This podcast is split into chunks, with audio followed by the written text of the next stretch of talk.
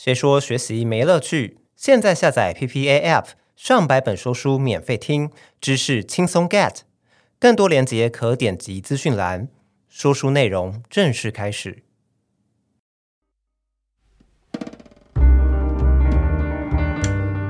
不知道你有没有过这样的经验呢？你的朋友没有读、没有回你的私讯，可是他却有跑来看你的现实动态，让你觉得，嗯，他究竟是太忙了没空回讯息？还是在暗示你，他不想跟你用私讯聊天呢？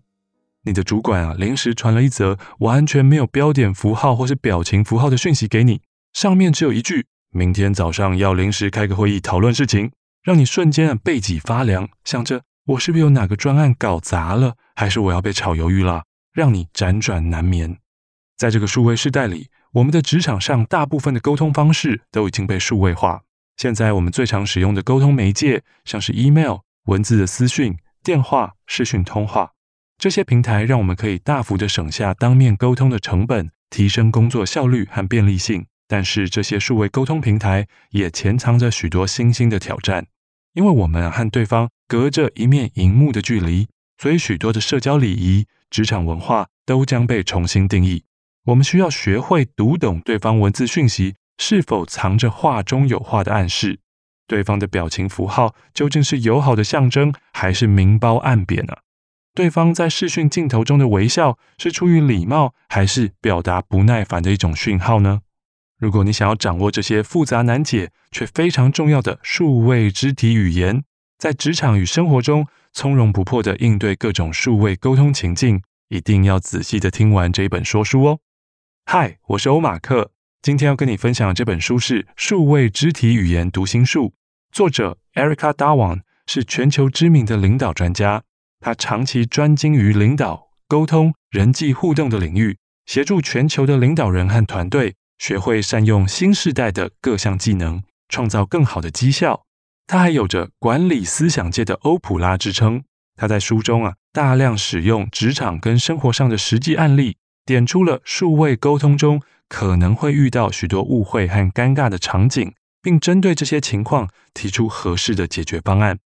今天的说书呢，我会先跟你分享在数位沟通中常见的三种误会和尴尬场景，并在说书的后半段跟你分享三种书中提到的解决方案，希望能帮助你呢在职场上和生活上的沟通都更加的得心应手。我们先来讲讲啊，数位沟通中常见三种的误会尴尬场景是什么吧。第一种是一句讯息各自表述。书中举了一个血淋淋的例子，有一对已经交往了三年的情侣，他们最近因为一点小事，在通讯软体上用讯息一来一回的吵架，这一吵就是好几个小时。最后女方实在受不了了，于是带着沮丧不安的心情传送了一句说：“所以我们结束了吗？”结果男方也快速的回复了一句：“我想是吧。”这句回复啊，让女生伤心欲绝，因为她顿时发现，原来男友根本无心继续跟她沟通吵架，只想要分手一走了之。于是女方隔天直接请假不去上班，在接下来的二十四个小时里，以泪洗面，不停地跟身边的朋友哭诉自己被甩的伤痛。没想到隔一天的晚上，男友却突然到女方家门口，还一脸没事地问女生说：“哎。”你是不是忘记我们今天有约好一起吃晚餐啊？这个时候，女生带着哭腔的问说：“你不是说我们已经结束了吗？”男友才很惊讶的说：“啊，我是说我们的争吵已经结束了，我不是说我们的关系结束了啊。”一句“我们结束了吗”的文字讯息，对不同的立场、不同心情的人来说，有千百种解读方法。所以，如果没有进一步的沟通清楚，就很容易造成误会。而且，这类型的误会啊，时不时会在我们的生活上上演。在文字讯息的沟通中，如果使用的字词太简短了，不能够明确、清晰地传达出我们想表达的意思，就很容易造成双方的理解上的偏差，进一步造成更深的误会。而容易造成误会的第二种情境是回复的速度。随着通讯软体的普及啊。已读不回，不读不回，变成我们新兴的烦恼来源。在工作上，如果你的客户好几天都对你的讯息已读不回，那势必会让你开始紧张。到底对方是真的很忙，还是因为你的提案不好，而丢失了合作的机会呢？在生活上，如果你的朋友真的对你发出的邀约讯息不读不回，你同样也会很困扰啊。对方到底是太忙没有看到讯息，还是在默默的疏远你呢？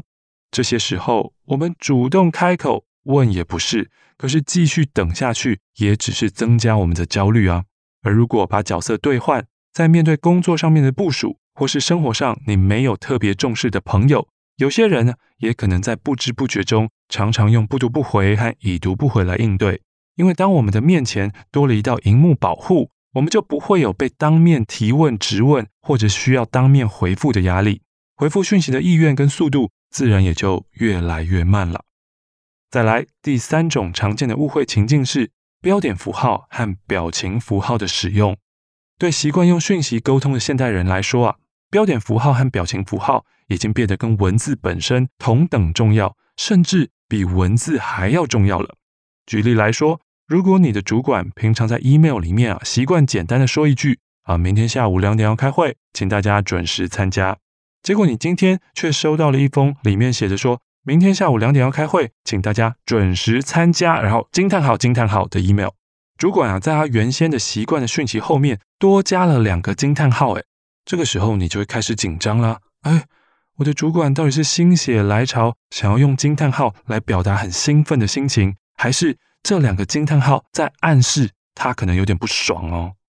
跟朋友相处的时候也一样，比如情侣之间常常在文字讯息当中加上一些爱心、笑脸，这个表达亲密感的表情符号。那如果你的伴侣啊，原本习惯在睡前跟你说晚安的时候，在晚安的后面加上好几个爱心的表情符号，然后呢，再传送一个充满粉红泡泡的贴图，可是他今天却只在晚安后面。他只加一个爱心而已，他没有传粉红泡泡的贴图。有些人可能就会开始东想西想，觉得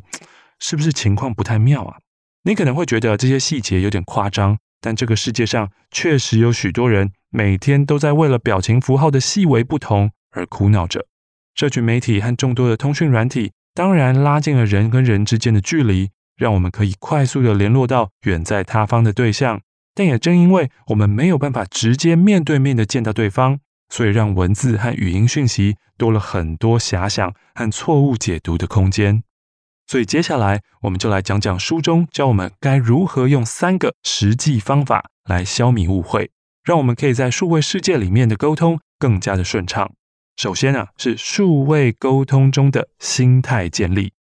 在人跟人当面沟通的时候。我们有可能会因为各自的想法和立场不同产生误会，更何况现在我们是透过数位沟通，我们跟对方是见不到面的，再加上数位沟通的形式比较自由，可以选用的平台也比较多，所以常常会遇到上面所说的那三种尴尬的情况。面对这样的情况啊，我们需要建立好数位世界中的沟通心态，最重要的心态就跟当面沟通一样，就是同理心。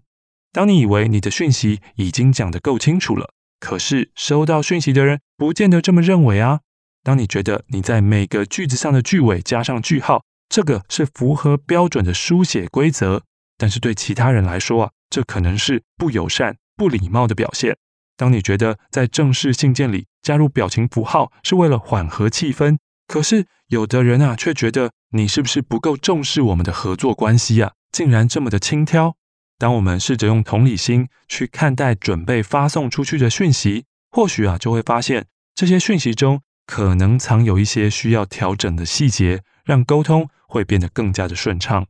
接着我们来看看第二个可以消弭数位沟通误会的方法：好好的检查错字和用词。这呢可以表达你对对方的尊重。尤其啊在职场上，使用讯息跟 email 往来的大忌就是错字连篇，还有不恰当的用语。如果在 email 的往来中不小心打错了对方公司的名字，打错了收件人的名字，或者是因为打字太快没有检查，出现了一些错字，这都会让你展现出的专业度大打折扣，进而影响到后续发展的机会。在问候语的内容跟用词上，也有许多的细节需要更加注意。如果你本身啊已经是公司的老板或是高层管理者，或许比较不用担心用词不恰当的问题。但如果你是一个刚进职场的职场菜鸟，或是呢，你是一个一般的员工，你可能会因为用词不当而需要付出一定的代价，那就需要根据对方的身份地位与你的亲近程度，还有联络事项的急迫性，来审慎选择适当的用语。这也是职场上比较现实的一面了。最后呢，可以消弭数位沟通误会的第三个方法是完整而且清楚的回复。前面两个方法都是针对发出讯息的人所用的。而第三个方法是针对收到讯息的人用的哦。当别人啊在 email 里面问了你三件事情，你最好可以腾出时间，好好的把三件事一次的回复完，不要把话讲一半，或是只回答了部分，否则呢，你跟对方的沟通啊会变得没有效率，进展缓慢，而且啊也会因为你含糊的回答而衍生出更多的问题。举个书中的例子吧。许多的主管阶层管理者在回复部署讯息的时候，会很习惯采用简洁随意的回复原则。作者举了一个他自己的例子：当时他跟一位合作厂商的主管 Janet 正在筹备一个几个月以后的重大活动。某一次啊，他在双方约定好电话会议的前两天，传了一份很详细的讨论清单给 Janet。结果呢，他收到了 Janet 在回信上面写说：“好，我们谈谈，也需要讨论预算。”这个时候，他开始有点紧张了。哎呦，难道 Janet 是要跟我们说他们的预算不足，然后要把我们的合作案给砍掉吗？哎，所以我跟他来回沟通了这么久，结果却做了白工吗？那我有什么方法可以赢回顾客的心呢？这些复杂的思绪啊，让他烦恼了整个晚上，把所有最坏的可能都想过了一遍。结果到了开会当天，Janet 针对预算问题，只有轻描淡写的说了一句说：“哦。”我忘记了之前跟你谈好的合作报价是多少了，你可以再跟我说一次这个价格吗？Janet 打从一开始就只是想要确认当初的合作报价，可是呢，却因为回复的太过简洁，还有这个模糊不清的文字讯息，产生了语义上面跟情绪上面的误解。如果你的工作也正好是管理阶层，或许你也可以想一想，自己在数位沟通的往来上，会不会不自觉有跟 Janet 一样简洁模糊的习惯呢？如果是的话，建议你尽量以完整、清楚为原则来回复，创造更良好的沟通效率。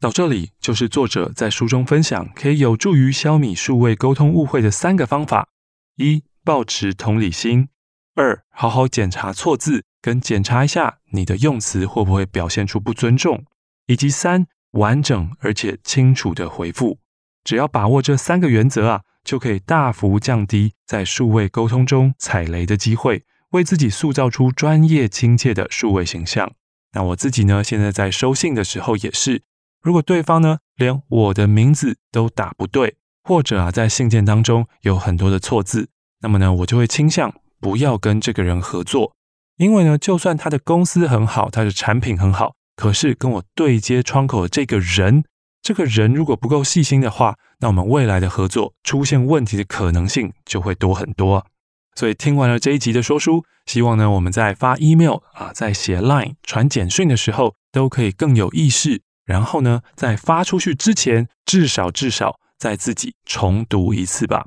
那如果呢你有换位思考的能力的话，以对方接到信的那个心情再重读一次。只要这么简单的两个动作，就可以帮助你专业度大大的提升，也可以让你的合作更加的顺畅愉快喽。好的，我是欧马克，希望呢我们都能好好的学习，在数位世代下当个懂得聆听、善于表达的沟通者。也欢迎你可以追踪专注在沟通表达艺术的平台——声艺，声音的声，艺术的艺，用声音的艺术来帮助你搞定关系，谈成生意。我是欧马克。我们下次再见喽，拜拜。